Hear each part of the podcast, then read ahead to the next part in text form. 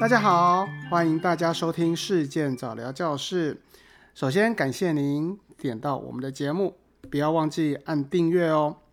我是职能治疗师张旭凯，在这个节目当中呢，我们会邀请到事件复健科诊所早期疗愈团队的医疗专业人员，还有与儿童发展、儿童疗愈甚至是教养相关的学者专家。来跟大家一起聊聊、分享，还有讨论相关的话题。所以，请大家一定要记得订阅我们的节目，这样子你才能够第一时间收听哦。还有，要记得分享，让更多的人了解早期疗愈。我们的节目啊，还有一个功能，就是可以回答各位爸爸妈妈的困扰。你可以利用我们系统的语音信箱回复的功能，或者是在我们的粉砖留言。告诉我你们孩子的困扰，让你觉得很烦心的问题是什么？我们会请相关的对这些问题专精的专家来为您答复。既然这个是第一集，那么我们就来聊聊早期疗愈的重要性吧。到底什么是早期疗愈？这四个字啊，很容易听到，但是呢，有些人不了解所谓的早期疗愈指的是什么。这个“早期”这两个字，当然指的就是比较早啦，哦，赶快哦，甚至是它有预防啦，或者是早期治疗的概念。那疗愈呢，指的就是治疗还有教育，所以它不单单的只有把孩子送到医疗院所，它甚至是包括了一些教育的机构，都算是哦。所以早期疗愈啊，指的是针对一些发展迟缓。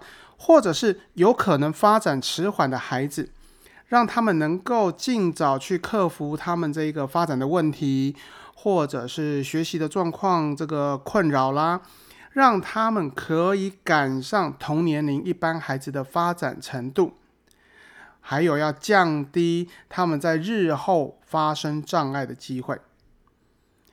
有些家长认为孩子的问题还好，可能长大就会好。结果啊，这个问题啊，随着年纪长大，可能越来越严重。例如，孩子走路走不好，爸妈会觉得没有关系啊，现在走起来是摇摇晃晃的。可是，如果他的能力没有跟着提升，那个肌肉力量没有跟着长大，那么他的体重增加了，但是力量还是一样，所以慢慢的他就没有办法负荷他的体重，所以走路的问题会越来越严重。那么，这个早期疗愈所提供的这一个是一个整体性的服务。所以呢，如果能够越早的接受这些疗愈或者是一些训练，诶，效果会更好。不仅是能够诱发孩子的潜能，因为孩子还小，这个神经啊还是可以有很大的一个进步的空间。更重要的是，他的各项机能啊能够得到很充分的一个协助，或者是结合了其他的专业一起来给孩子最有效率的一个协助。这个是一个重点哦，因为这对于家庭的负担还有社会的成本都是可以降低的。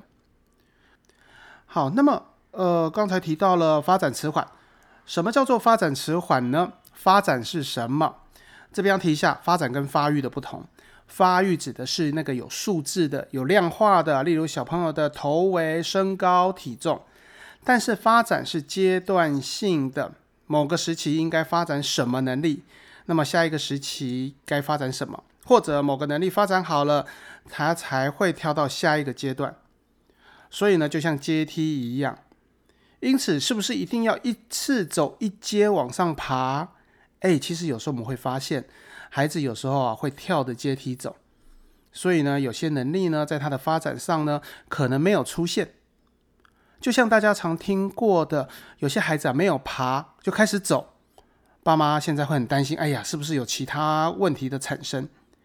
有时候啊，其实啊，没有那么大的问题，只是孩子的发展啊，他越级了，跳级了。这部分，如果您担心，就带给治疗师、带给医生做检查，由我们来评估孩子的一个发展程度，这样子啊，爸妈才能够放心。那么刚才讲的发展，那发展迟缓指的是什么？指的是未满六岁的孩子啊，在他的成长的过程当中啊，他的这个发展的速度变慢了，或者顺序呢过度的异常。如果我们更详细的来说，就是指啊，这个孩子啊，可能因为各种的原因，呃，像是神经的问题啦，或是一些生理疾病，甚至是环境教养的因素，导致了孩子在比如说认知、生理发展、语言哦、沟通的问题，或者是一些心理社会的障碍，还包括他的生活自理的能力。这些部分呢，如果他落后或是有异常，我们就会称它叫做发展迟缓。所以刚才的重点在于发展迟缓在哪些项目？在动作发展、肌肉的张力、动作的平衡能力啊，他的感官的知觉、他的沟通表达、认知、社会的适应、心理情绪的发展等等，这些层面啊，都是我们要考量的。所以在这些部分，如果他的发展成熟的速度变慢了，顺序有改变了，他就会是发展迟缓儿童。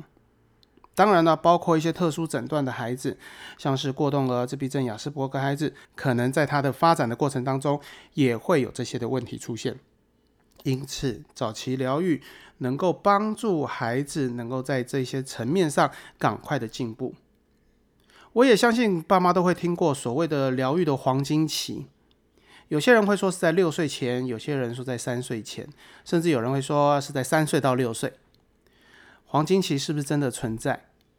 呃，大部分会认为是六岁之前是一个疗愈的黄金期，主要的原因是在于这一段期间呢，我们的大脑神经的可塑性还很高，也就是我们可以借由刺激、借由营养、借由各种训练。